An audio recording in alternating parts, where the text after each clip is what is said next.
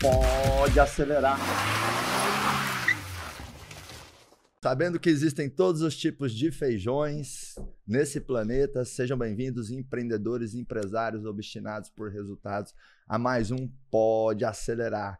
Estou aqui hoje com um grande nome do mercado, esse cara que treina pessoas, treina empreendedores, faz a mudança na vida de milhares e milhares de pessoas, né? Meu vizinho aqui de Alphaville, querido Piero, seja muito bem-vindo, Pierão. Marcão, obrigado pelo convite, é uma honra estar aqui com você. Você é um cara que tem nos inspirado, mas mais do que isso, tem levado esse Brasil a gerar muita riqueza. Parabéns yes. pela sua missão aí. Yes. É top. Obrigado, irmão. E a recíproca é verdadeira, né? Eu falo que o mundo precisa cada vez mais urgentemente de pessoas e empreendedores dispostos Sim. a fazer a diferença.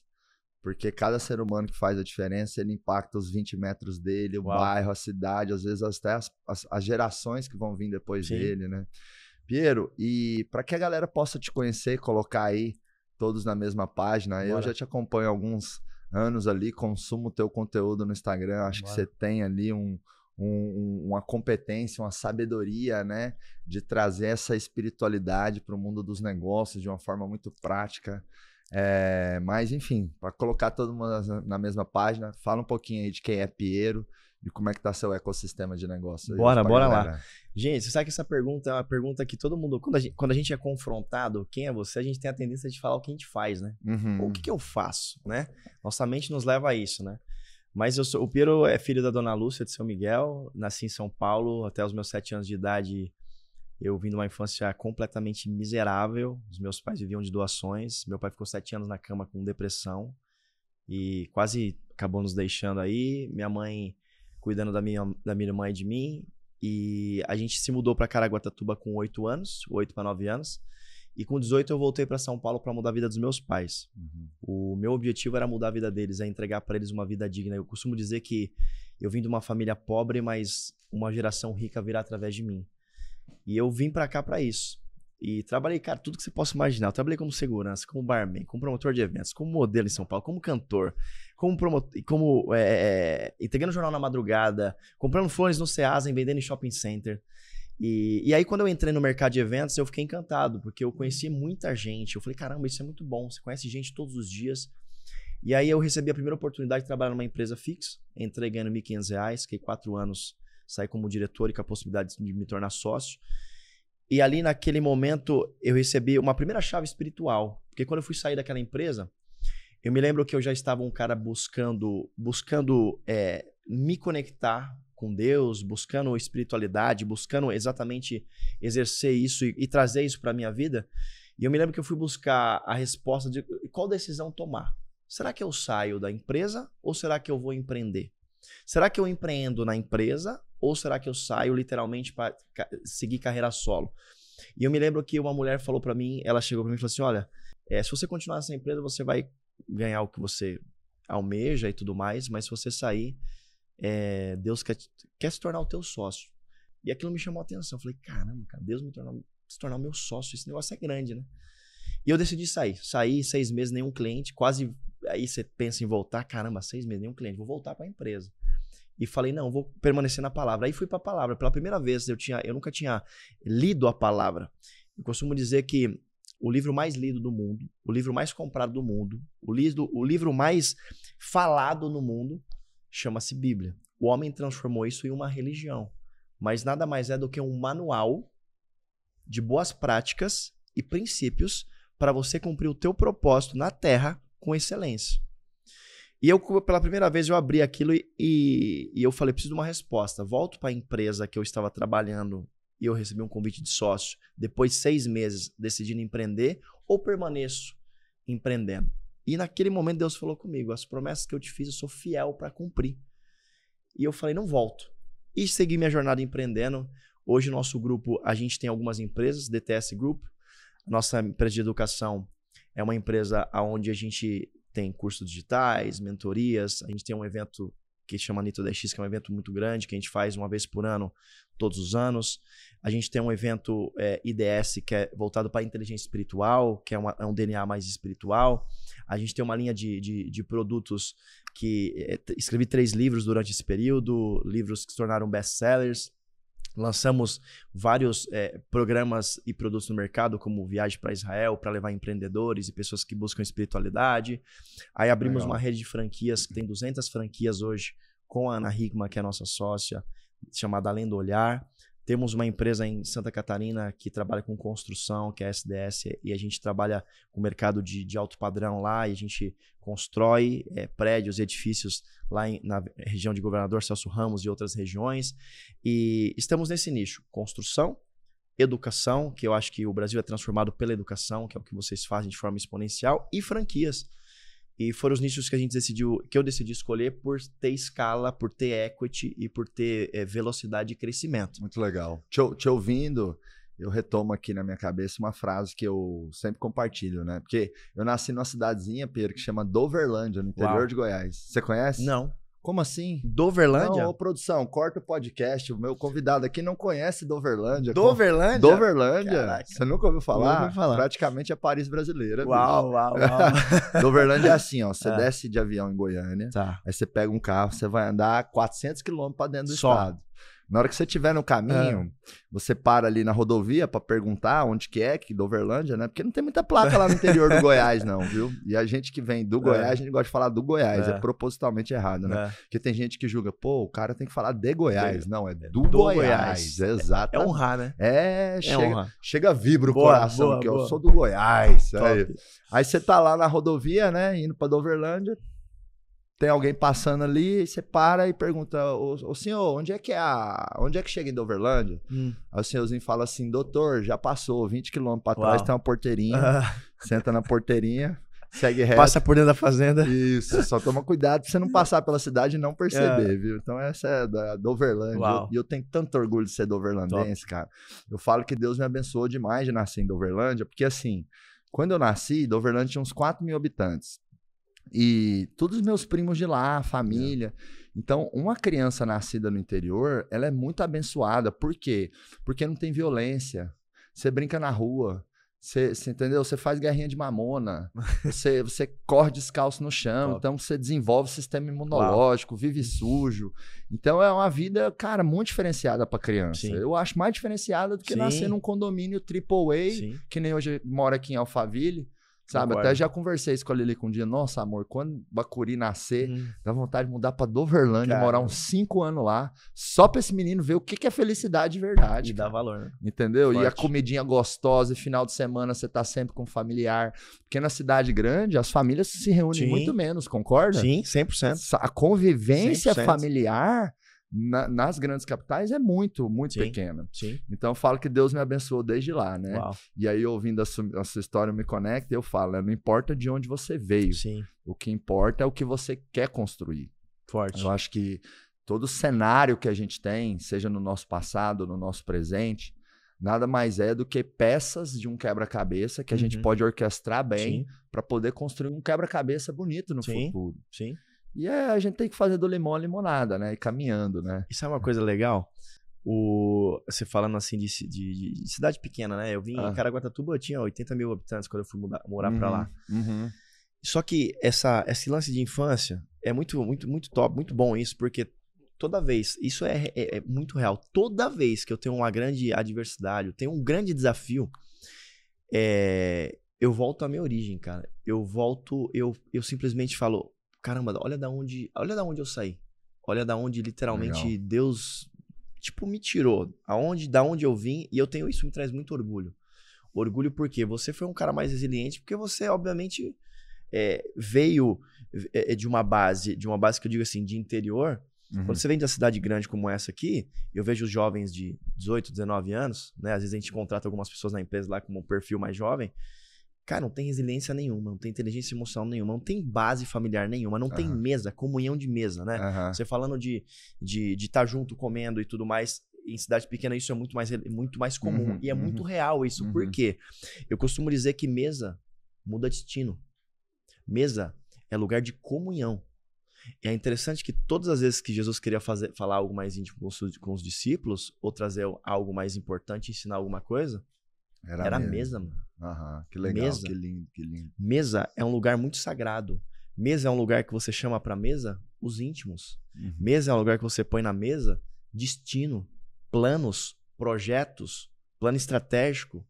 Então, isso perdeu-se, né, no meio do caminho. Uhum. Pai não consegue mais almoçar com o filho, não janta mais com o filho, filho não consegue mais jantar com o pai porque fica no celular, e aí a mesa, a comunhão da mesa, a essência da mesa foi roubada e está sendo roubada das famílias. E falta dentro das empresas também, às vezes o empresário pegar ali o seu grupo estratégico, seu comitê, seus líderes, os seus ótimos colaboradores e falar: vamos almoçar? Hoje a conta é por mim, hoje eu pago o almoço, né? Ou, ou, ou, ou vamos jantar em tal lugar. Sim. Então eu vejo que muitos empresários eles querem criar uma imagem de fortes uhum. ou, ou, ou, generais demais e, e, se esquecem de criar esse momento à mesa com o seu grupo de Sim. líderes. Eu, eu, tenho esse hábito, assim, vira e mexe de tempos em tempos.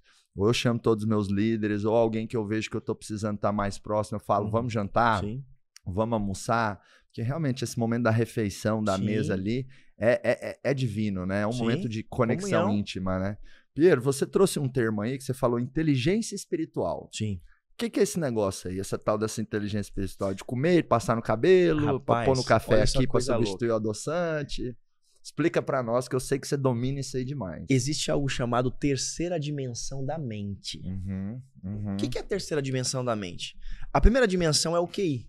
Há 20 anos atrás, nós éramos medidos pelo nosso QI. Provavelmente na sua escola, quando você estudava lá, tinha esse tabu. Quem tem o QI mais elevado, o CDF da, da turma, vai se dar bem na uhum, vida. Por quê? Uhum. O QI, inteligência, Cognitiva. É o coeficiente de inteligência. Né? Exato, né? exato.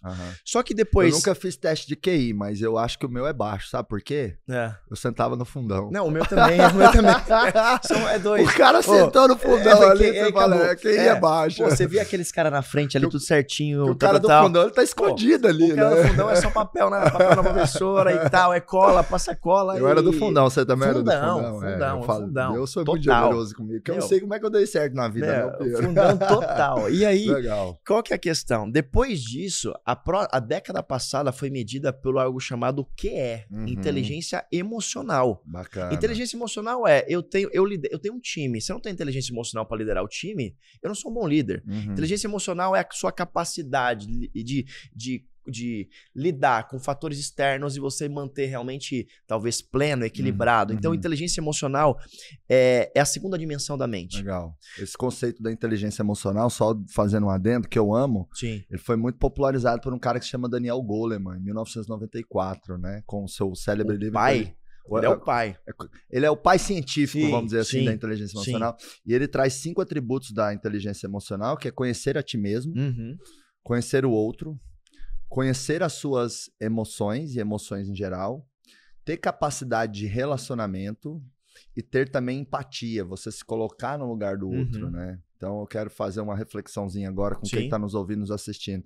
De 0 a 10, dá uma nota para você hoje, vai. Primeiro, primeiro atributo da inteligência emocional, o autoconhecimento, o quanto você quanto se conhece. Você... Segundo, o quanto você conhece as pessoas que estão em torno de você, Sim. efetivamente o quanto você hoje também consegue entender as suas emoções. Sim. Porque senão você não consegue manejá-las, né? Sim. Eu gosto de traduzir inteligência emocional para manejo emocional. Sim.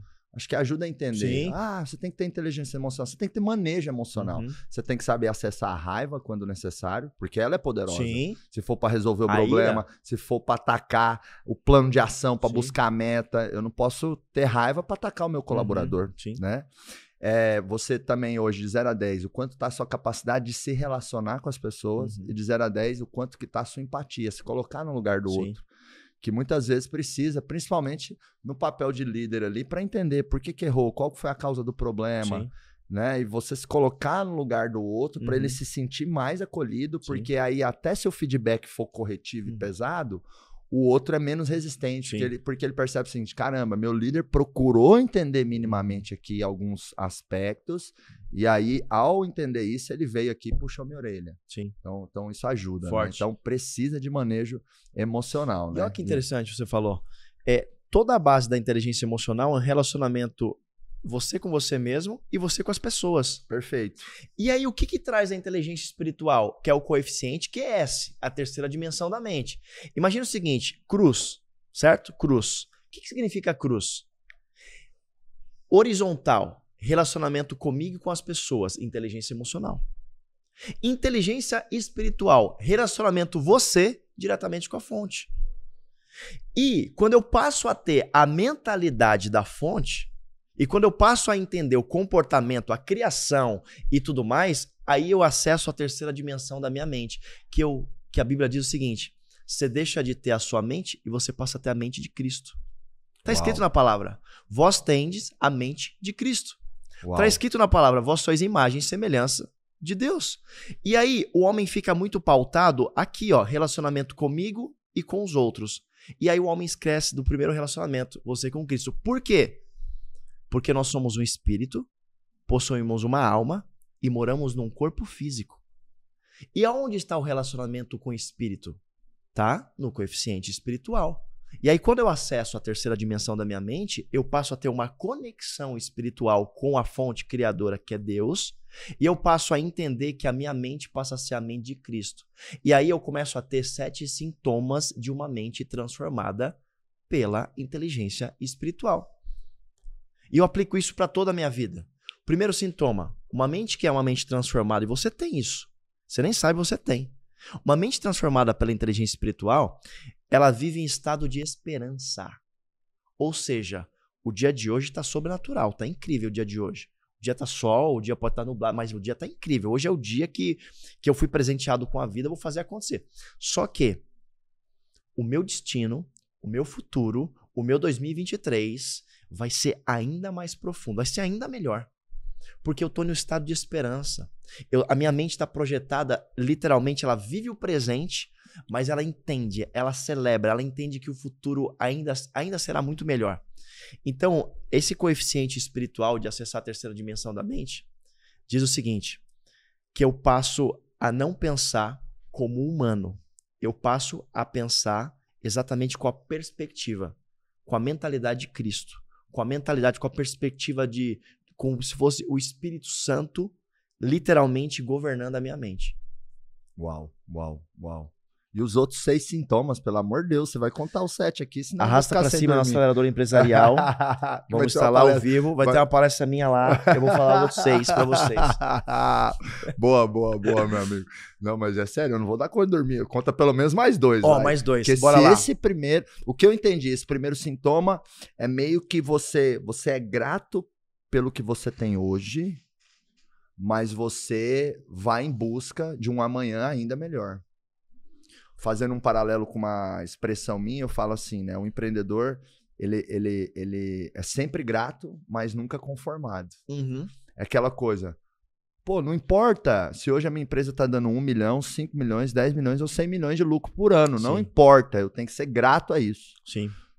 Ou, ou talvez a minha empresa está dando um milhão de prejuízo por ano. Não importa, eu tenho que ser grato a isso. Sim. Porque a, o, a, o, agradecer desbloqueia o receber Sim. do futuro. Sim. Agora, independente da situação que eu tenho, eu tenho que estar em busca de mais. Por isso que vira e mexe, eu falo para alguns amigos assim: rapaz, vamos para cima. Nossa vida empreendedora está começando hoje. Sim.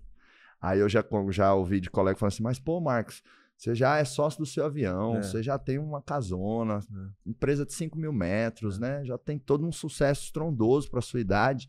Sua vida empreendedora está começando por, a- por agora. Eu falei, é hoje que ela começou, essa semana. Aí, estado de esperança. É esse estado a- de busca, Cê- é, né? Você tem a, a perspectiva que tá começando hoje. Não começou hoje, mas está começando hoje. Aham, E que o destino vai ser muito melhor. aham. E sabe o que, que me dá muito isso, Piero? Até quero uma análise sua.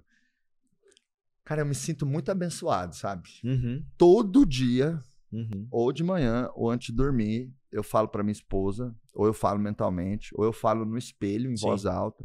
Falo assim, Deus, você é muito maravilhoso comigo, obrigado. Ou eu falo assim, Lilica, Deus é bom demais com a gente. Uhum. Então, eu me sinto tão abençoado, Uhum. porque assim, sim, eu sou um cara de caráter, eu sou disciplinado, Uhum. eu tenho uma, uma perspicácia, uma, uma sagacidade, eu, eu tenho competências diferenciadas. Eu Sim. não vou negar Sim. que eu sou um cara incomum. Uhum. Eu, eu sou bom, sou Uhum. competente. Uhum. Mas tem muito nego tão bom quanto eu Uhum. que não tem 1% do sucesso que eu tenho. Uhum. Então eu sei que o mérito não é só meu. Uhum. O mérito é, em primeiro lugar, né, de Deus que abençoou a minha vida. Isso é um princípio. Com as circunstâncias que eu tenho, com a família que eu uhum. tenho, uhum. com toda a minha história de vida que é Sim. é perfeita para fazer o que eu faço. Uhum. Então, ao perceber essa bênção, eu não consigo não ter disciplina e não buscar ser um ser humano cada vez melhor, uhum. porque eu acho que seria uma desonra com Sim. Deus e eu acho que seria um, um egoísmo danado, Sim. sabe?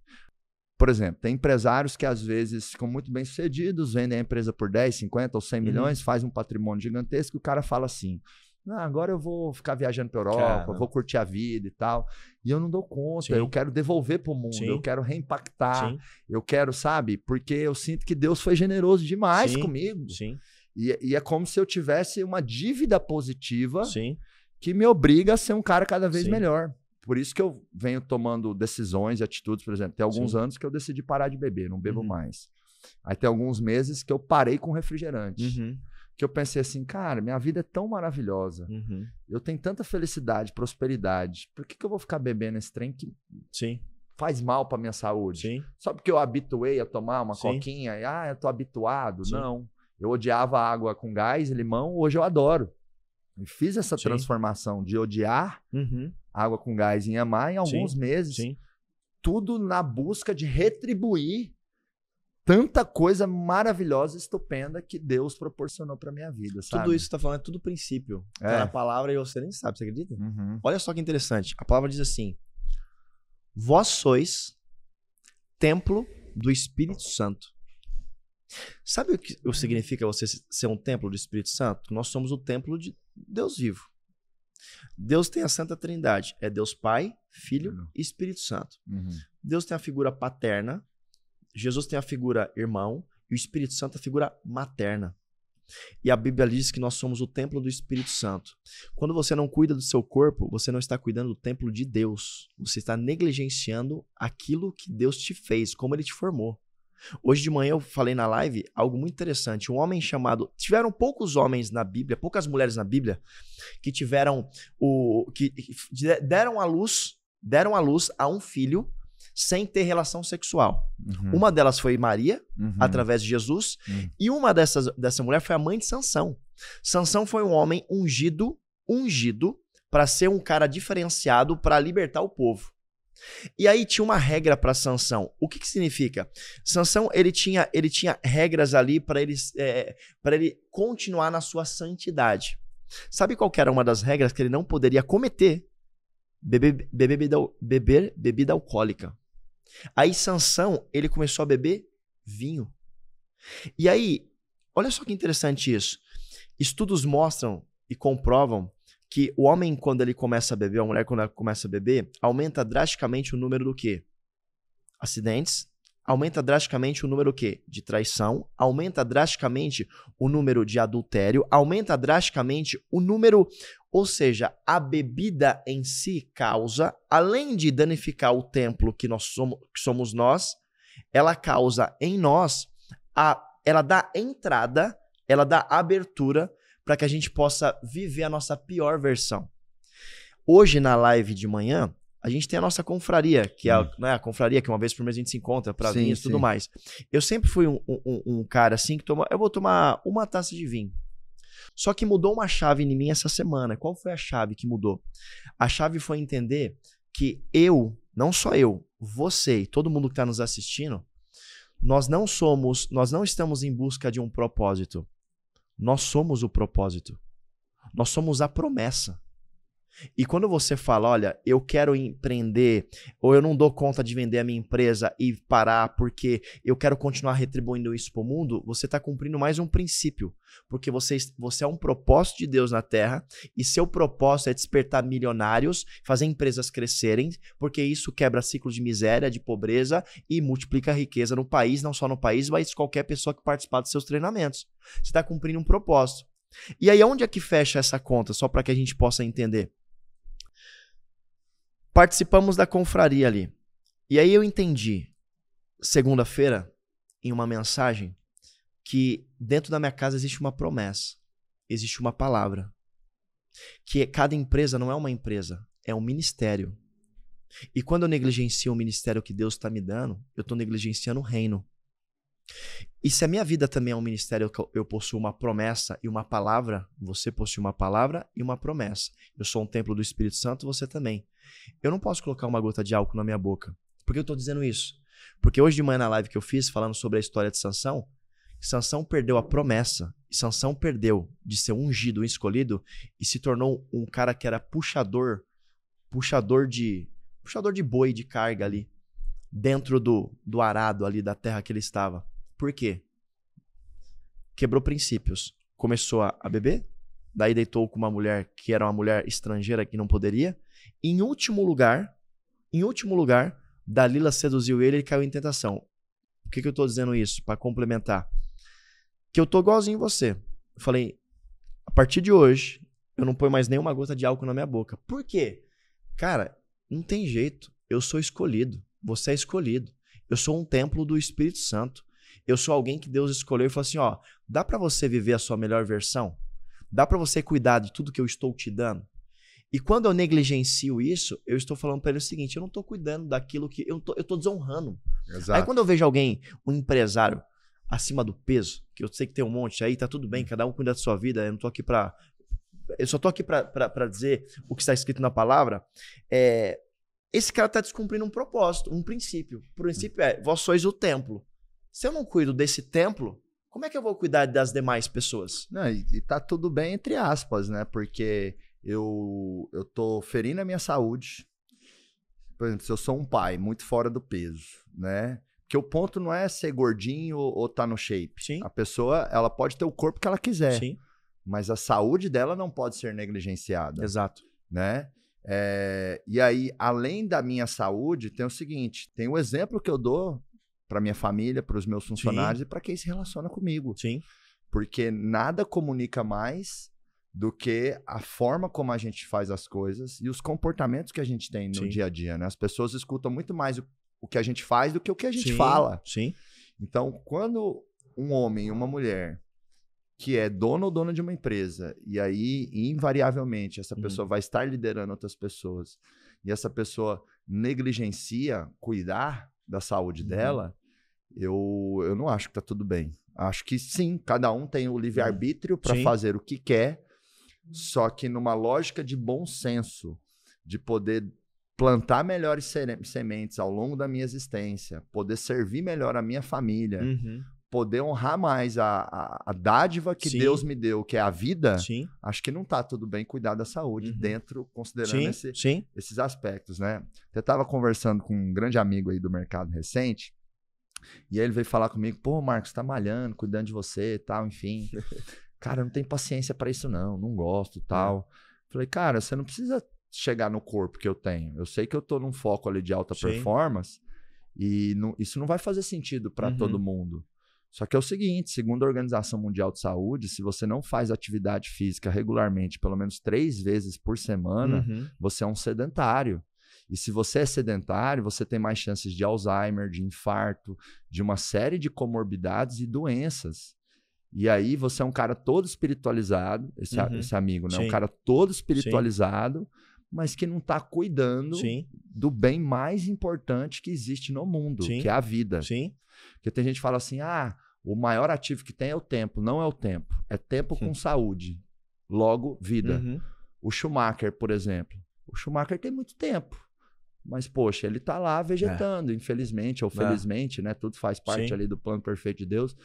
Então, assim, o ponto não é tempo, é tempo com saúde, Sim. é vida. Sim. Esse é o grande ativo, não tem nada mais uhum. valioso uhum. do que a vida, uhum. do que a gente ter tempo uhum. com saúde para poder desfrutar, desfrutar, e saborear de sim. tantas coisas maravilhosas que a, essa existência no, nos oferece, sim. né? Que Deus nos proporciona. Sim. E aí dei uma puxada de orelha nele, falei, cara, então pensa na sua vida, na sua saúde, no exemplo que você está dando para seus filhos.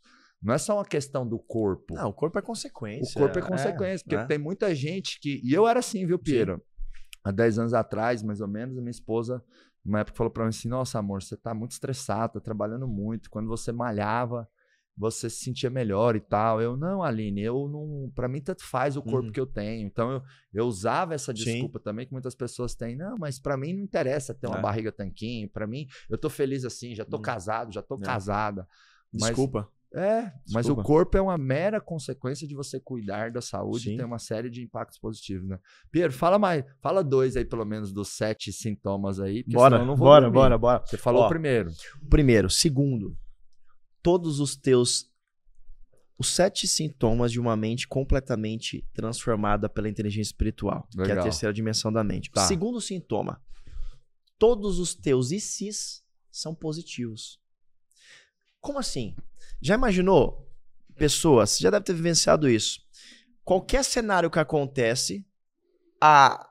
é normal o ser humano, quando não tem inteligência espiritual, os ICs dele são sempre negativos. Oh, vai dar ruim. Sempre vai dar ruim alguma coisa. Quando você tem inteligência espiritual, qualquer coisa que acontece na sua vida, qualquer coisa, ela não representa exatamente a verdade sobre o fato. Vou dar um exemplo. Eu tive, em 2019, uma irmã com câncer. Nova, 30 e poucos anos.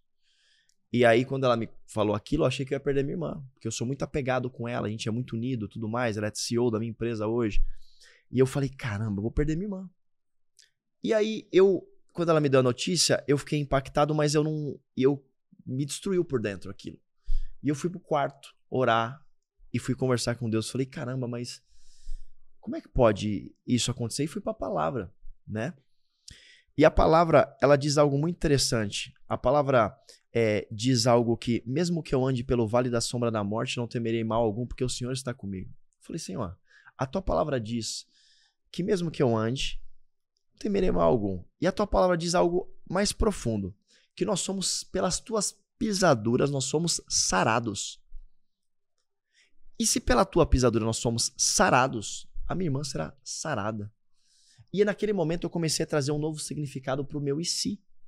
E eu encontrei minha irmã e a gente começou, eu comecei a trazer para ela esse significado novo de que, que aquele câncer não significava morte para ela, mas sim vida vida, vida em abundância, uma saúde, um novo tempo. Eu falei, ela, ela era funcionária pública, eu falei, Deus está te dando a oportunidade de você ter vida. E eu comecei a trazer os ICs para ela, todos os ICs de vida, de coisa extraordinária. E isso é um padrão mental. Só que esse é um padrão mental de quem conhece a palavra. Não precisa conhecer muito. É só você conhecer os, os princípios. Se eu sei exatamente que os princípios diz que pode acontecer o que for na minha vida, Sempre, sempre, exatamente sempre. O melhor está por vir, porque eu fui, ele me sarou, eu fui curado, eu estou debaixo de uma graça. Eu entendo que todas as coisas cooperam para o bem daqueles que amam a Deus. Então vai cooperar para mim. Os meus IC são todos positivos. Dentro da empresa, eu tenho essa cultura. As pessoas não chegam com uma má, ó, a má notícia. Não tem isso. É sempre vai dar bom. Relaxa, vai dar tudo certo. Nós vamos trabalhar para isso. Eu faço tudo o que é possível. Mas o sobrenatural Aquilo que é impossível, eu creio. Que essa é a terceira chave. Qual que é a terceira chave, o terceiro sintoma? O impossível se torna natural. Para uma mentalidade que tem acesso espiritual, a mentalidade real de Cristo, o impossível é natural. Como assim o impossível é natural? Uma mulher chamada Marta, ela tá completamente desesperada. Porque ela acabou de perder seu irmão chamado Lázaro. Lázaro morreu. Morreu. E ela encontra com Jesus e ela fala no meio do percurso, ó, se você tivesse estado comigo lá e com meu irmão Lázaro, Lázaro não teria morrido. Jesus olha para Marta e fala assim: Marta, ele não morreu. Seu irmão tá dormindo. A Marta, completamente desesperada, falou: Não é possível, há quatro dias já. Ele cheira mal, há quatro dias que meu irmão morreu. Jesus vai ao local aonde Lázaro está. Ele simplesmente manda Lázaro sair. Lázaro sai todo enrolado e tudo mais. Ele, antes de mandar Lázaro sair, ele agradece a Deus por aquele momento, como se Lázaro já tivesse literalmente saído do túmulo, ele saiu do túmulo. E o que significa isso? Quando você tem a mente de Cristo, qualquer situação ela se torna possível. A palavra impossível é arriscada do seu dicionário. A palavra morte não existe no seu dicionário. A palavra enfermidade ela pode ter uma visão, você pode ter estar diante dela, como eu estive com a minha irmã, que perdeu todo o cabelo, ficou carequinha, carequinha, carequinha, mas eu olhava nela e via vida. Eu olhava nela e via vida, não via morte, não via, eu não via a palavra câncer mais, eu via mudança. Então, esse é um terceiro sintoma. O quarto sintoma, rápido. Você é rápido em perdoar. Rápido em perdoar. Não importa o que aconteceu, cara, me perdoa, eu errei com você, eu falei. Não importa se você. Me perdoa. Por quê? Porque a sabedoria de um homem e a sabedoria de alguém está na sua velocidade em perdoar. Porque a falta de perdão, ela seca o coração, cara. E se eu sei que a falta de perdão seca o coração, na Bíblia está escrito assim, ó. Olha que interessante. De todas as, de todas as coisas que se deve guardar, guarde o teu coração, porque do coração provém a vida. Está escrito na palavra. E a falta de perdão, ela seca. Ela seca o amor que eu tenho pelas pessoas, ela seca o amor próprio que eu tenho, ou seja, a minha vida fica presa a alguém. E quando eu tenho inteligência espiritual, eu sou rápido em perdoar. Eu sou rápido a, a, liberar isso. Eu sou rápido a, tá tudo bem, segue teu caminho. Ó, oh, eu não vou fazer mais negócio com você, mas eu amo sua vida. Você me traiu no negócio. Ó, oh, teve uma, tá tudo bem, segue teu caminho, tá perdoado. Seguimos a próxima é, jornada. Quando você perdoa, você não tá concordando com a atitude do outro. Você só tá é como se você pegasse e desplugasse, né, uma tomada onde você é despluga aquela dor desconecta da energia é da pessoa, que muita gente não perdoa pensando ou falando o seguinte, mas eu não posso aceitar o que fulano fez. Isso aí. Como se o fato de perdoar fosse aceitar o que foi feito. É não. É isso. E perdoar nada mais é do que você realmente liberar energia e desconectar da dor fazer com que aquilo que já te machucou deixe de te machucar e você siga a sua vida em paz e a outra parte também. É então, isso. se você perdoar, não significa que você vai aceitar o que o outro fez. Ah, não, mas aquele isso. funcionário, filha da é. me roubou, não sei o que, enfim, eu nunca vou perdoar, ele vai se lascar e não sei o que, fica ele desejando, fica, fica, desejando é. mal, é. achando que o fato de nutrir essa raiva Sim tá prejudicando o outro, mas na verdade nutrir essa raiva tá prejudicando só você. Só eu. Então, desconecta da dor, né? Despluga Sim. o perdão e que lindo saber que perdoar rápido é um dos sintomas de ter aí a inteligência espiritual. Cara, é um dos sintomas. Legal. É como se você tivesse, imagina você tá caminhando com um gorila nas costas. Que é, né, o fato que ah, aconteceu. Ah, ah. Você tira, ó, deixa eu tirar. Fica muito mais fácil caminhar. Acabou, vai embora. Isso impacta, cara, isso impacta diretamente nos negócios. Porque o, o empresário que não tem o primeiro sintoma, o espírito de, do quê? De esperança. O que, que nós vendemos pro nosso time? Esperança, Olha só que interessante. Total. O que, que Jesus veio vender para a humanidade? Até hoje vende. Esperança, mano. Esperança que eu vou faturar mais, esperança que eu vou liderar melhor, esperança que minha vida vai mudar, esperança que eu vou dobrar o faturamento. Esperança. E se eu não tenho o estado, o espírito de esperança dentro de mim, dentro da empresa, eu sou um empresário falido, morto. Porque eu vou ter um bando de morto do meu lado, sem esperança. Eu não tenho esperança que eu vou crescer na empresa, não tenho esperança que amanhã vai ser muito melhor do que hoje. Eu não tenho, ou seja, eu tô morto. É, tem até a, o dito popular, né? Que a esperança é a única coisa que não pode morrer. Exato. Porque na hora que ela se foi, tudo acabou, tudo. né? Porque é como se você deixasse de acreditar em novos frutos vindouros que podem surgir na sua vida através do trabalho, das atitudes, das decisões que você tem. Né? 100%. É uma palavra muito forte, esperança, e pouco utilizada no vocabulário corporativo. Vou trazer ela Ninguém mais para o vocabulário. E até pensando assim, parte da estratégia de gestão de pessoas, você ter uma equipe engajada, é você fazer o teu colaborador ter esperança que ele pode ter uma vida muito melhor dentro da Sim. empresa né? Fazer ele acreditar no plano de carreira. Sim. Então ele tem que ter essa esperança, essa crença num futuro positivo, Sim. de que se hoje ele é um, um estoquista, uhum. ele pode ser gerente de operações Sim. daqui dois, três, cinco, dez anos, Sim. depende da competência dele. E isso nada mais é que esperança. É né? esperança. Legal. Cara, a gente vende isso aí o tempo e todo. O quinto sintoma. Vamos passar no sete agora, Perão. Perdi, oh, perdi as vendas potenciais bom, aqui, mas estamos gerando valor para a galera. Vamos, que... vamos. Cara, é interessante. O quinto, o quinto sintoma ele tem a ver com amor próprio. Está escrito na palavra: amai o próximo como a ti mesmo. E o que significa amar o próximo? Eu não consigo. Olha só, eu, Piero, não consigo amar o Marcos se eu não me amo. E eu sei que você me ama muito, é meu fã, e a eu sou seu é fã mesmo, eu sou seu fã, porque você, é tá faz... você tá fazendo um trabalho assim, cara, que poucas pessoas no Brasil estão fazendo. você tá inventando. Tô, tô e, mas não é nem o trabalho, é o que você carrega.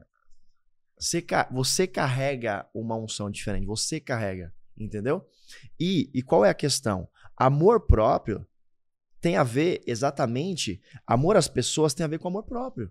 É, ninguém dá o que não tem, né? Cara, não tem como. Como é que eu vou te falar? Toma, toma aqui um, uma aguinha na minha caneca, essa caneca tá vazia. Não tem como. Não tem como. Então, o quinto sintoma de uma mente transformada pela inteligência espiritual é você ter um amor próprio de você se amar, cara. Uau. Se você se amar de uma forma. Não é você ser. Ah, eu vou ser um, um metrosexual, ou um, como é que chama aquele cara? Ou a. É, narcisista, uhum. uma mulher que. Não, não tem a ver com isso.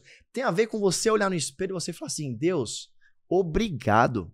Eu me amo, mas me amo com força. Eu me amo porque a, a proporção em que eu me amar, eu vou conseguir amar as pessoas que vão estar comigo. E isso é muito poderoso, porque olha só que interessante. Por que, que, que eu devo me amar? Que lindo. Porque está ligado diretamente com a minha identidade espiritual em Gênesis. Gênesis capítulo 1, versículo 26, versículo 27. Gênesis capítulo 1 diz assim: Olha só. E façamos o homem a nossa imagem e semelhança. Criou Deus o homem, a mulher, a sua imagem e sua semelhança. Está escrito. O que significa isso? Imagem e semelhança. Imagem tem a ver com espelho, retrato. Eu tô olhando aqui no seu cenário, tem um retrato seu com a Lilica ali e tudo mais. Você tá bem mais bonito agora do que naquela época. Eu, eu, eu despiorei é, muito. É, tá bem eu, mais eu bonito agora. Eu até fundei esse é. verbo no dicionário, é, despiorar. É, você tá bem mais bonito agora. e aí, fato é que é o seguinte, aquela imagem ali retrata vocês. No, no, Evangelho, a identidade espiritual do homem é ligada em Gênesis capítulo 1, 26. Façamos o homem a nossa imagem e semelhança. O que significa dizer? Imagem é eu carrego a imagem de Deus. Semelhança tem a ver com natureza. O que é natureza? Deus é onipresente. O que é onipresença? Ele está em todos os lugares. Ele está aqui agora com a gente. Ele está no seu carro quando você ouve um louvor e você chama ele. Ele está na tua empresa quando você entra numa reunião. Ele está no ônibus quando um, um, alguém pega o ônibus para ir para um trabalho. Ele está no seu quarto, no seu íntimo. Ele está numa igreja. Deus é onipresente. Ele está no Brasil, no Japão, nos Estados Unidos. Onipresente. Ah, amém. Só que Deus é onipotente. Sabe o que é onipotência? É todo o poder do universo dentro de um ser. E a natureza de Deus imagem e semelhança. Significa que a semelhança é a natureza de Deus dentro de nós. E quando eu, essa ficha cai para mim, isso chama-se identidade espiritual. Se a natureza de Deus está dentro de mim, cara, eu preciso olhar no espelho e eu preciso enxergar um leão. Eu não posso olhar no espelho e enxergar um gatinho. Senão eu não vou romper. Senão eu vou buscar aceitação do mundo. Senão a minha vida vai ser baseada em eu preciso de elogios, preciso de validação. Senão eu não me aceito. E é por isso que é muito interessante quando você olha para alguém e fala assim: eu não gosto dessa pessoa. O seu problema não é com a pessoa, sabe com quem é? Com você mesmo. Mano, é com Deus. Hum. Porque você tá falando para o seguinte: eu não gosto de Deus. Se cada pessoa está escrito na Bíblia, você é a imagem e semelhança de Deus. Existem bilhões de partículas de Deus no planeta. Eu preciso te amar e te respeitar. Mas, por que eu não gosto de você? É o que você acabou de falar. É comigo, mano. Eu tô falando o seguinte: eu não gosto da, da criação de Deus. Mas o problema sou eu. Eu não gosto de mim. Então, essa, este sintoma, este quinto sintoma que nós estamos agora, tem a ver com amor próprio. Tem a ver com eu me aceitar como eu sou. E eu percebo mesmo que quanto mais eu evoluir, é, como homem, como marido, como é, servo de Deus. Você não se ama mais agora do que três anos atrás? Muito mais. Porra, olha então, o seu então, resultado é, agora. Então é muito difícil. Eu, eu, eu não, sinceramente, eu não tô conseguindo puxar na memória nos últimos anos. Eu falo assim, não gosto de fulano. Eu gosto de todo mundo. Por quê? E quando eu não quando eu não tenho empatia com a pessoa que é outra coisa, é outra coisa. Eu simplesmente escolho não estar tão próximo dela. Sim mas aquela coisa assim de que, ai, fulano e tal. Tem uma coisa até que o meu time fala, a Lilica também, que é assim, o Marcos odeia fofoca e conversa fiada no ouvido dele, sabe? De, ai, fulano, ai, não sei o quê, ai. Cara, eu, eu tenho um ranço disso. E, e, e, e realmente eu sou muito. Eu, eu, me sinto vivendo a minha plenitude. Então é, é, é, é, é difícil eu nutrir um sentimento uhum. ruim por alguém por mais de 30 segundos. Porque 30 segundos também é só humano. Às Normal. vezes, pô, o cara é, erra é, tal, é, você não, caramba, não, sim, enfim. Sim, sim. Mas sabe aquela coisa assim de carregar no coração algum Nossa, nada. Zero, zero, zero, zero, zero, zero mesmo. Zero mesmo. Você Até se me lembro, entrou uma colaboradora na nossa empresa esse ano, e por mais que você tenha um bom processo seletivo, você não vai ter uma bola de cristal, você erra, né? E eu ensino para os empresários. Um bom processo de recrutamento e seleção vai aumentar a tua taxa de acerto, uhum. mas você nunca vai zerar o seu erro. Sim. Vai entrar uns urubu Sim. lá. Sim.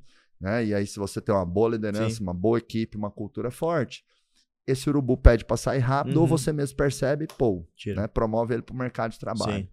Mas o fato é que passou no nosso processo seletivo uma pessoa venenosa, uhum. contaminava e, sabe, uhum. é, realmente levando muita energia ruim e tal.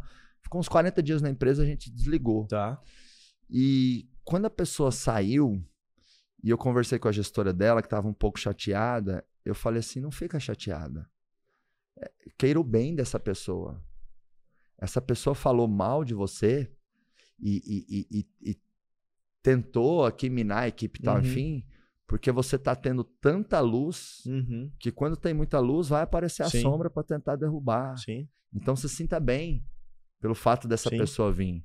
Olha que bom, saiu rápido, não fez nenhum estrago efetivo, uhum. só tentou, mas não fez.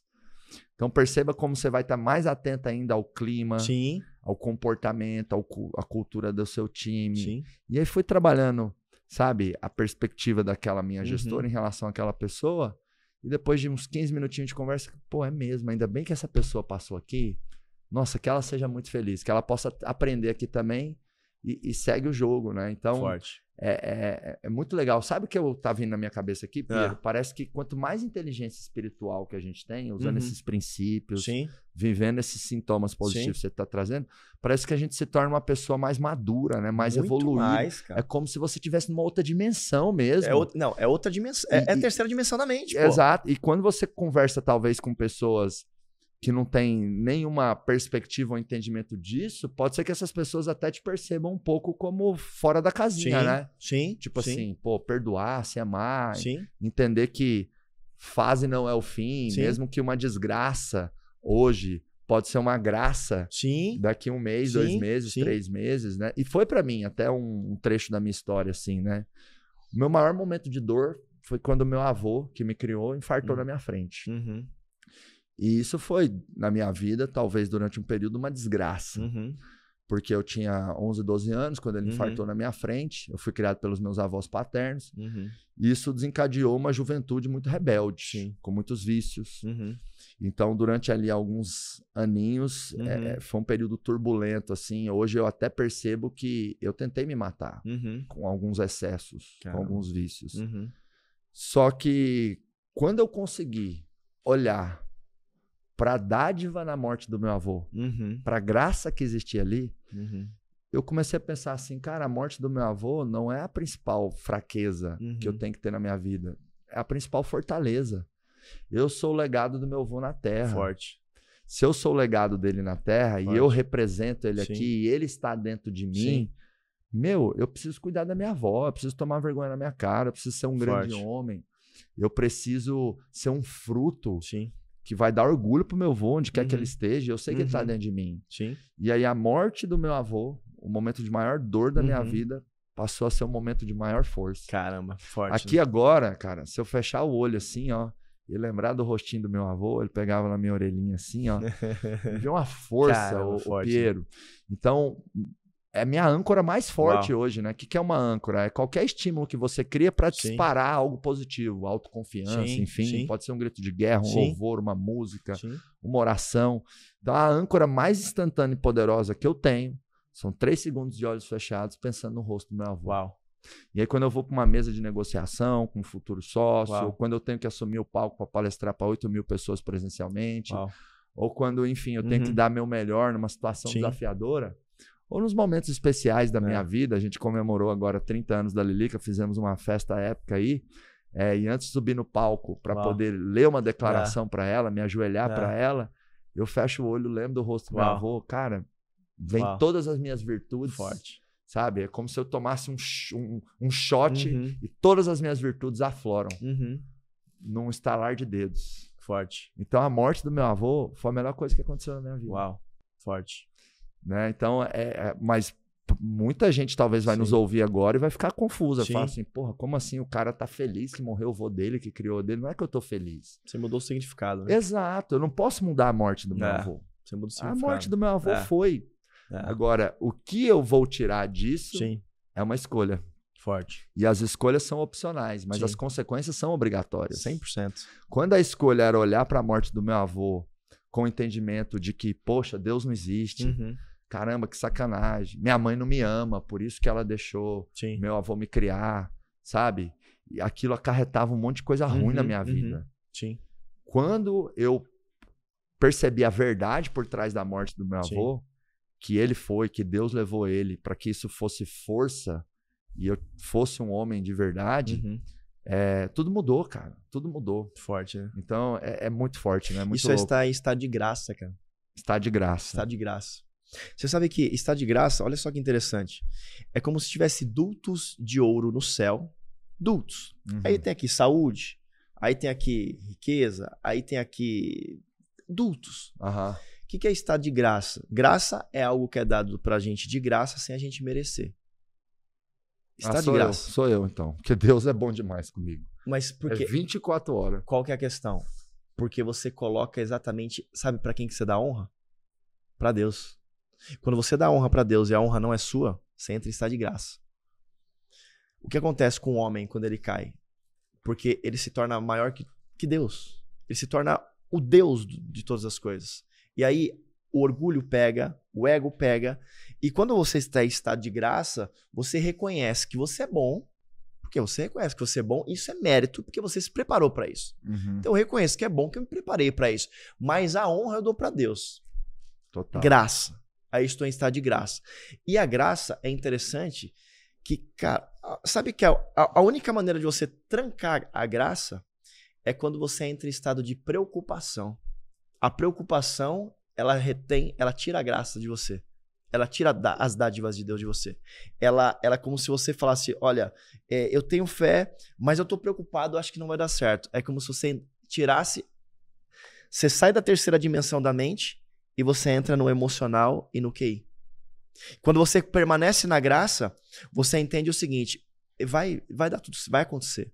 Vai, vai, porque eu estou debaixo da graça, porque ainda não é o fim, porque o melhor está por vir. E aí você fomenta essa fé e aí você mantém a frequência o quê? Espiritual das coisas. A Bíblia diz assim: ao homem é dada as chaves do reino. E o que significa isso? Que existe chaves no reino e que o reino da terra e o reino do céu é governado o céu por Deus e a terra pelo homem. Mas ao homem é dado as chaves do reino, ou seja, e depois mais para frente ela conclui assim: tudo que ligares na terra será desligado no céu. Tudo que desligares na terra será desligado no céu. O que, que é isso? Ligar, no original, em hebraico, diz o seguinte: tudo que eu trancar na terra. Se ao homem é dado as chaves do reino, tudo que eu trancar na terra será trancado no céu. Tudo que eu desligar no original significa destrancar. Tudo que eu destrancar na terra, eu destranco no céu. Piero, o que, que tem a ver isso? Com os sete sintomas que a gente está trazendo sobre inteligência espiritual. Quando eu tranco alguém, ou seja, eu não perdoo alguém na terra, não é a terra que fica trancada, é a terra e o céu. Eu não tenho acesso mais no céu. Quando eu não tenho o amor próprio que eu devo ter pela minha vida, o que acontece? Eu tranco exatamente a minha convivência com outras pessoas tranca a terra, tranca o céu. E quando eu destranco tudo isso aí, eu entendo que eu estou debaixo do favor. O que a graça é? Favor inesgotável de Deus à sua disposição, 24 horas por dia, 7 dias na semana. Favor. Não porque você merece, eu não mereço nem você, mas porque Ele é Pai, Ele nos ama. Favor, graça. Aí eu estou nesse estado. Agora imagine um empresário indo para sua empresa ou chegando na sua casa dentro desse estado de graça. Como que é o casamento dele, como que é a empresa dele, como que é o time dele, ele envolve, mano. A frequência muda, porque nós carregamos uma frequência, mano. A gente, a gente carrega uma frequência e a gente cria uma atmosfera pela frequência que nós carregamos. E se eu tenho uma frequência de graça, aonde eu chegar, a atmosfera se torna uma, uma atmosfera de graça, ou seja, Cara, é, não tem explicação, mas tudo começa a prosperar de forma sobrenatural. Não tem explicação, mas tudo começa. Por quê? Porque. E aí, onde é que tá a chave aqui? A chave é a liderança. Se o líder não carrega essa frequência, se o líder não traz essa frequência e não cria essa atmosfera, todo liderado sofre, toda empresa sofre, todo mundo é afetado com isso. Que top, hein, Piero?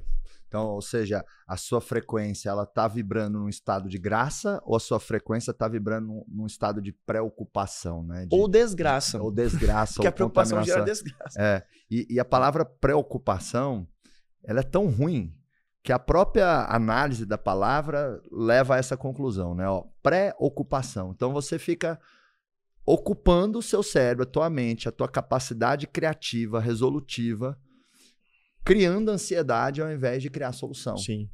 É claro que eu já recebi a seguinte pergunta, mas Marcos, eu preciso pensar nos problemas, eu preciso pensar nos desafios, sim, mas uma coisa é você pensar num problema de modo a criar ansiedade, uhum. a criar tensão, que até bloqueia a sua criatividade uhum. e bloqueia ali você tomar decisões ou fazer o teu melhor. Outra coisa é você pensar no problema na busca de solução, sim. sabe? explorar o problema de uma forma genuína. Uhum. Que na preocupação, o que, que acontece? Você começa a perder sono, você começa a bater na mesa, você começa a ser ríspido com as pessoas, você começa a não ter fé, não ter convicção Exato. de que vai achar uma solução. E aí, na hora que você fala pro teu cérebro, cara, fudeu, uhum. fudeu mesmo. Acabou. Na hora que você fala é. pro seu cérebro, cara, não, nós vamos dar um jeito, nós vamos mas puxa daqui, puxa o número, puxa fulano, deixa eu ligar para alguém que já resolveu isso.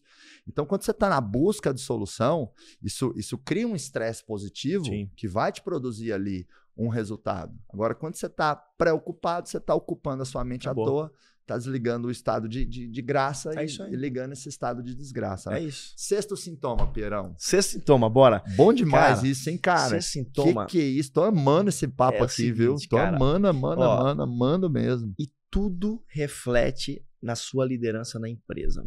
Não tem jeito. Reflete muito. Na sua né? vida, pô. É. Porque eu tô acessando a terceira dimensão da mente, dimensão espiritual, que é a mente de Cristo. Cara, e qual o que, que diz o sexto sentido? O sexto sintoma? Que o Pai, que Deus me ama. Amor a Deus, amor do Pai sobre a minha vida. Como assim, Pedro? A grande maioria das pessoas, eu posso talvez colocar 90% da população, as pessoas tiveram a perspectiva, a experiência, a vivência de um pai natural distante, ou um pai natural rígido, ou um pai natural que não o filho esperava somente um eu te amo, um abraço. Somente, ó, eu tô junto com você, relaxa, eu sou teu pai, eu sou eu sou o homem da casa, eu vou provar, relaxa. E o filho não teve isso. O filho e a filha não teve. Eu cresço com a perspectiva de que o pai está distante. O pai está longe.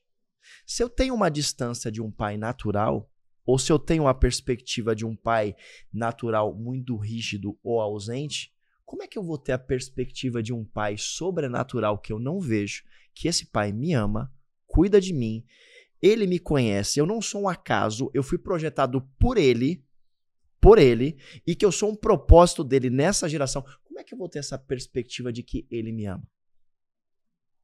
Aí é onde que 90% das pessoas ou mais elas caem. Por quê? Elas não têm a sua identidade espiritual ativada. E quando eu não tenho a minha identidade espiritual ativada, eu preciso compreender que a fonte da onde eu vim, da onde eu vim, representa e supre, inclusive, um amor que talvez eu não tenha tido do pai. Até os meus sete anos de idade, eu me lembro só de um único momento com meu pai. Não me lembro, só me lembro de um momento. Meu pai falou: vamos na padaria comprar pão. Eu falei, mas é, vamos, vamos embora, porque meu pai estava no quarto com depressão. Meu pai não me dava atenção, não, eu, eu só queria só atenção. Só, só quero brincar, quero atenção. Só um momento eu me lembro. Então a minha criação como jovem foi numa perspectiva de que o que é o amor de um pai? E o ser humano não consegue lidar com isso, com essa perspectiva de não ter o amor paterno. E as cadeias estão cheias hoje de pessoas, 90%, isso é dados. estudos, 90% das cadeias de, dos, dos presos, homens que estão lá, e das mulheres, falta de um pai presente. Falta de um pai referência. Referência em quem eu quero me tornar. Só que quando você olha para Deus Pai, aí você tem a referência realmente do que é um pai. E quando você tem essa perspectiva de quem é Deus de verdade para nós, cara, isso tudo muda. Isso é um sintoma e a sua mente começa a entender que, meu Deus, eu preciso ir pro meu pai e somente falar para ele assim, pai. Eu falei com uma amiga há uns, uns quatro meses atrás, uma amiga muito, muito querida, e ela, ela foi abandonada pelo pai na infância. E aí um padrasto pegou ela para cuidar, que casou com a mãe. E ela foi abusada sexualmente do padrasto a infância inteira. E ela falou: Cara, meu pai me abandonou. Se meu pai não tivesse me abandonado, eu não teria sido abusado sexualmente. E eu não quero ter contato com meu pai. Aí eu falei para ela assim: Você já imaginou se o seu pai não existisse? Falou, como assim? Você não estaria aqui. Seu pai te deu tudo o que você precisava. E sabe o que você precisava? O quê? Algo chamado sopro de vida. Ponto.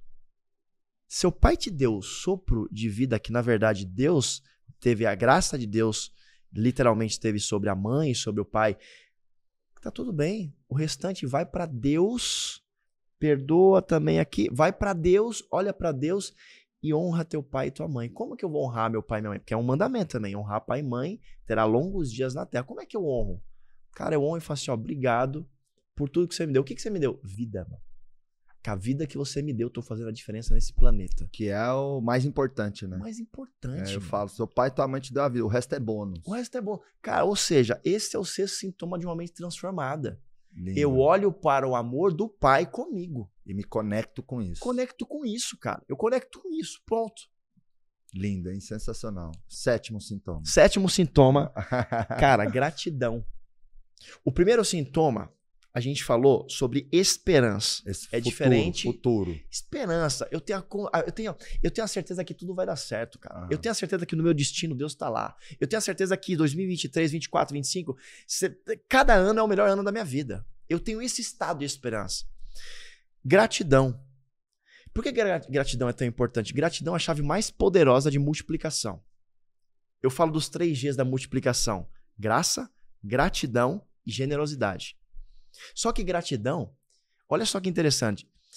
Jesus está pregando para mais de 5 mil pessoas. Estava chegando no final do dia já. Os discípulos chegaram para ele e falaram assim: Mestre, é bom que a gente mande o povo embora. Porque está anoitecendo e eles estão com fome e a gente não tem o que dar de comer para eles. Está em Mateus isso. Ele olhou para os discípulos e olha só que interessante. Os discípulos vieram falar com Jesus em qual dimensão da mente? segunda dimensão. Primeira dimensão, racional. Segunda dimensão, emocional. Esse povo vai ficar com fome e vai dar problema pra gente. Então, os discípulos nas duas dimensões da mente. Jesus na terceira dimensão. Gratidão, estou na terceira dimensão, uma dimensão espiritual. Porque nem todo mundo é grato. O que mais tem é gente, gente ingrata. Eu mais olho o que me falta do que eu sou grato pelo que eu tenho. E aí, Jesus pega e fala: o que, que nós temos? Tem um menininho aí que tem cinco pães e dois peixes. Traz. Cinco pães e dois peixes. Jesus pega cinco pães e dois peixes, ele só pega os cinco pães e dois peixes, ele faz isso aqui, ó. Pai, eu te dou graça. Em outras palavras, eu te agradeço pelo pouco que eu tenho, porque eu tenho a certeza que vai haver multiplicação. Cinco mil pessoas comeram, se fartaram, sobraram cestos de pães, peixes. E a gratidão é uma chave, é um sintoma de quem tem a mente de Cristo. Grato. Grato por tudo, pelas pessoas que passaram pela minha vida, grato pelos gigantes que se levantaram, grato pelo dia de hoje, grato pelo ar que respiro, pelo café que eu estou tomando, pela água que eu estou bebendo. Gratidão, cara. Gratidão é a chave que multiplica, faz com que você olhe aonde está a sua visão, no que te falta ou no que te tem, no que você tem. Onde está a sua visão? No que realmente é, é nas bênçãos ou simplesmente no que está no, no, nos gigantes que estão se levantando? Então esse é o sétimo sintoma. E na busca de cada vez mais resultados, muitos empresários se perdem, Pedro. Por quê? Porque o cara tá olhando para a próxima fábrica, para o próximo milhão, para a próxima unidade, para a próxima franquia, e ele deixa de reconhecer e perceber a família que ele tem, Exato. os resultados que ele já teve, o super carro que ele tem, a casa quitada, as viagens que ele já teve, ou, no mínimo, os aprendizados e as competências Sim. que ele se desenvolveu ao longo da jornada empreendedora. Sim. Então, a felicidade não está no próximo milhão. A felicidade está em olhar no retrovisor e falar assim: uau, né? a família que Forte. eu tenho é a melhor, a empresa que eu tenho é a Sim. melhor, a vida que eu tenho é a melhor, é a que Deus me deu. Sim. Eu, eu levo essa provocação para muitos empresários, Sim. que tem uma coisa que me incomoda, que é assim: as pessoas facilmente dizem assim: meus filhos são os melhores. Hum. Então o cara bate no peito, o melhor filho do mundo é meu. É meu. Se você for é. discutir é. com ele, vai dar briga. É. Né? Agora, e a empresa? Ele fala, porra, minha empresa é só problema, hein? É uma bucha tal, enfim. É. Como assim? Que sentido faz pensar que os filhos são os melhores e a empresa, ou os pais, Sim. ou outros aspectos da vida não são os melhores que você tem? É claro que é. É uma questão de interpretação, decisão sim. e ter gratidão no coração. Sim, sim. E entender que o que eu tenho de recurso é aquilo que Deus me deu. E é essa a caixa de ferramentas e as circunstâncias que eu tenho para continuar caminhando pela Sim. vida, impactando a minha própria existência e a existência das outras pessoas, né? 100%. Muitos empresários às vezes sofrem assim, mas poxa, eu tenho um perfil mais assim, eu uhum. gostaria de ter um perfil mais assado. E eu falo, cara, o melhor perfil do mundo é o seu. É o seu, acabou. Pergunta para mim, qual é o melhor perfil para empreender? O seu? O seu, pô. É acabou. o que você tem, é. cara. Então, eu acho que isso tem a ver com gratidão. Sim. A gente entender que aquilo que a gente tem é tudo que a gente deveria ter. Uhum. Por mais que tenha algumas mazelas aí. É, e eu já disse aqui, né? Eu acho que ser grato por aquilo que você tem, desbloqueia aquilo que você ainda não tem. 100%. Isso ajuda muito nesse sentimento de, de, de plenitude, né? 100%. E, e aí você tá, você tá nessa frequência que você colocou, energética e espiritual, vibrando Sim. muito mais positivo, atraindo muito mais Sim. coisa boa e também fazendo ali um, um, uma entrega melhor no dia a dia, Sim. né? Pierão, seguinte, é, em termos bem práticos, assim, como aumentar a inteligência espiritual? Que atitudes a pessoa tem que ter? O que, que ela Cara, deve fazer? Simples. Olha só que interessante.